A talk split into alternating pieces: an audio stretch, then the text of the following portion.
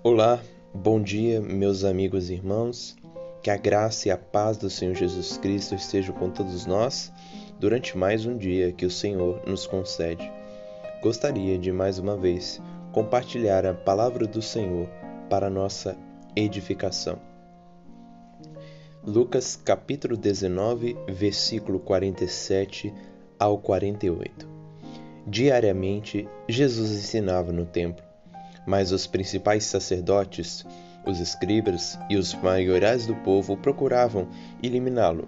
Contudo, não atinavam em como fazê-lo, porque todo o povo, ao ouvi-lo, ficava dominado por ele. Jesus Cristo, o Filho de Deus, veio à Terra com propósito buscar e salvar o perdido, fazer a vontade do Pai. E por ser um homem diferenciado em meio a todo o contexto religioso daquele tempo, o Deus homem pregava a verdade do Evangelho, anunciava as verdades profundas do, da palavra de Deus. Foi um homem que sofreu muitas oposições. Então, se o próprio Deus homem sofreu muitas oposições, o que esperar de nós, pecadores? Se o homem perfeito que viveu uma vida irrepreensível, sofreu oposições, o que esperar de nós, pecadores? Também estamos sujeitos a tudo isso, a sofrer oposições. E essa passagem que eu li relata que Jesus ia no templo ensinar a palavra de Deus. E muitos principais sacerdotes, escribas, maiorais do povo que representavam a elite religiosa daquele tempo procuravam eliminá-lo, ao ouvir as verdades, ao ouvir os boatos sobre ele. Mas eles não sabiam como fazê-lo porque, quando Jesus pregava a palavra de Deus, ensinava, o povo ficava cativado, dominado por ele. É bem verdade que a, a palavra de Cristo, a, a, a proclamação do Evangelho por meio de Cristo, tinham realidades profundas desconhecidas pelo povo. E assim, às vezes, até mesmo nós, quando lemos, é muito profundo. Realmente, até para nós que temos comentários bíblicos, ferramentas bíblicas de interpretação, mas mesmo assim ficamos cativados pela palavra do Senhor, proclamada por Cristo. Mas, diante desse texto, nós aprendemos lições práticas para a nossa vida cristã. Todo cristão é chamado para proclamar o Evangelho é como um ministro, um atalaia do Senhor, que deve anunciar a verdade a toda criatura. E nesse texto nós aprendemos pelo menos quatro lições. A primeira, lições, a primeira lição, nós precisamos ser diligentes na proclamação do Evangelho. O versículo 47 diz que diariamente Jesus ensinava no templo. Toda oportunidade que ele tinha, ele ia e aproveitava e anunciava os ensinos da palavra de Deus, a palavra do seu Pai, que também é o nosso Pai em Cristo. Por, por isso, nós temos que ser diligentes nesse trabalho. Proclamar o Evangelho quer tempo e fora de tempo. Aproveitar cada oportunidade, por mais curta e simples que seja, devemos ser diligentes em ensinar a palavra do nosso Deus, em aproveitar de todo o nosso coração proclamando a palavra do Senhor. É anunciar essa mensagem que salva. A segunda lição que nós aprendemos no texto é que a pregação diligente do Evangelho atrai oposições. Jesus estava ensinando, mas a elite religiosa procurava eliminá-lo.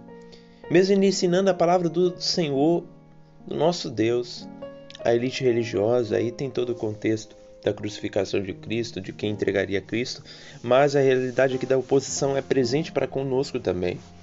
Quando proclamamos fielmente a palavra do nosso Deus, podemos ter certeza que estamos sujeitos a oposições. Jesus Cristo disse: Como perseguiram a mim, perseguirão a vós também.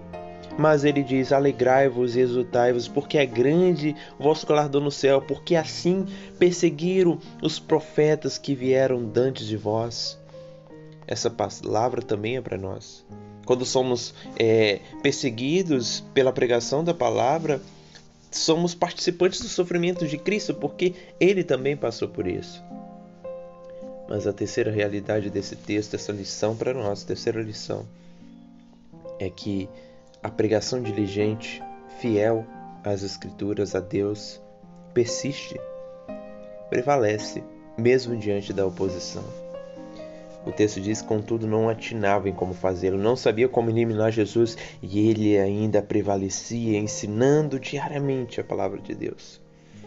Quando somos fiéis a Deus, quando estamos é, com o coração dispostos a pregar a verdade de Deus, dificilmente no, nos calarão, porque a verdade prevalecerá mesmo diante das oposições. É claro que vivemos um dia difícil, onde tudo está sendo relativizado, porém, quando somos fiéis a Deus, mesmo em meio à relativação, a, a toda essa oposição, podemos ter certeza que a verdade de Deus ainda será crida, porque Deus tem os seus remanescentes. E dentre todo o povo que ouvia Jesus ali, com certeza, o Senhor tinha os remanescentes, porque porque Deus quer salvar aqueles que ele escolheu.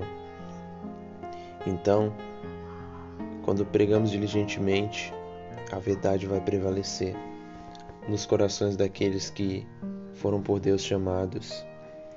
E última aplicação para as nossas vidas é que a pregação diligente do Evangelho pode cativar os pecadores porque o texto diz no versículo 48 que todo o povo, ao ouvi-lo, ficava dominado por ele. A elite religiosa não sabia como eliminar Jesus porque o povo ficava prestando muita atenção no que ele falava. Claro que Cristo era o Deus homem e as suas verdades mansas, confrontadoras, cativam qualquer um. Mas quando nós pregamos o evangelho bíblico, pecadores também podem ser cativados, não pela nossa oratória ou coesão das nossas palavras, coerência, mas pelo poder do Espírito Santo. Porque é o Espírito Santo que produz arrependimento no coração do homem. Quando somos dependentes do Espírito Santo, entregamos a palavra, entregamos as nossas vidas ao Senhor para proclamar a palavra de Deus de maneira bíblica, pecadores podem ser cativados Pessoas podem ficar dominados por Ele, por Cristo, quando proclamamos a verdade de Cristo. Por isso, sejamos diligentes, conscientes da oposição que podemos enfrentar, mas persistentes na oposição, porque com certeza pecadores ainda podem ser dominados por Cristo e a verdade ser crida por eles. Porque assim como o Senhor nos chamou das trevas para a luz, Ele está disposto a chamar pecadores das trevas para a luz, através da pregação fiel e diligente da palavra de Deus. Então, estejamos com essa disposição e vamos em frente, porque assim fomos chamados para pregar todo o conselho de Deus.